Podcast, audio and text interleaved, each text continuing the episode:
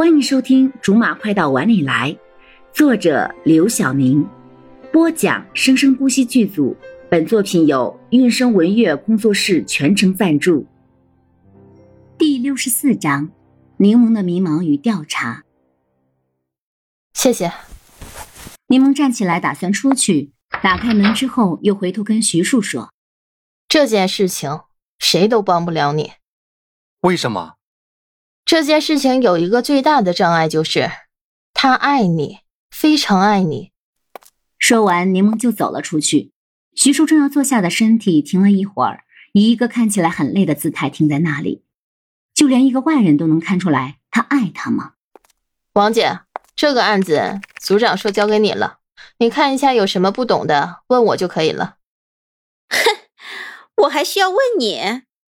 其实也可以问我的。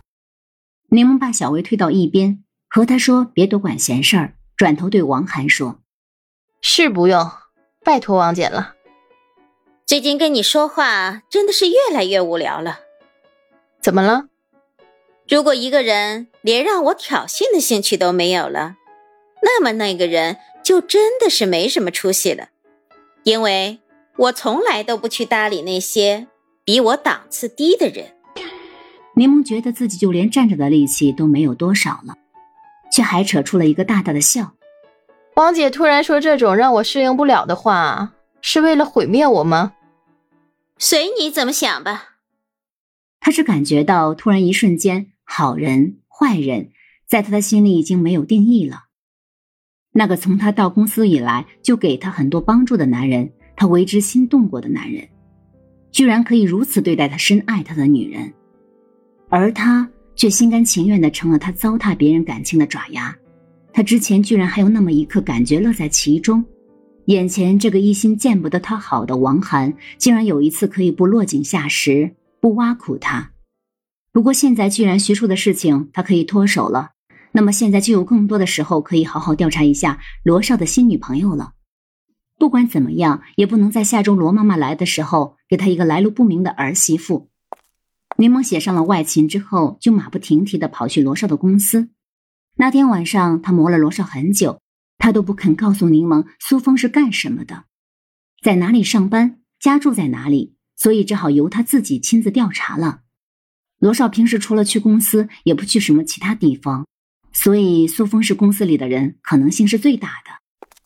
麻烦请帮我找一下苏峰。柠檬走到前台，没想到不到几个月而已，前台就换人了。也是，就之前那两个人能干长久才怪呢。请问您要找的人是哪个部门的？我也不太记得了。总之，麻烦你帮我查一下吧。我找他有急事。枫树的枫。好的，请稍等。接待员在电脑上敲了几下后，抬头跟柠檬说：“对不起，我们公司里没有叫苏峰的。怎么会呢？对不起，真的没有叫苏峰的人。那好，谢谢你。”柠檬垂头丧气的走了出去。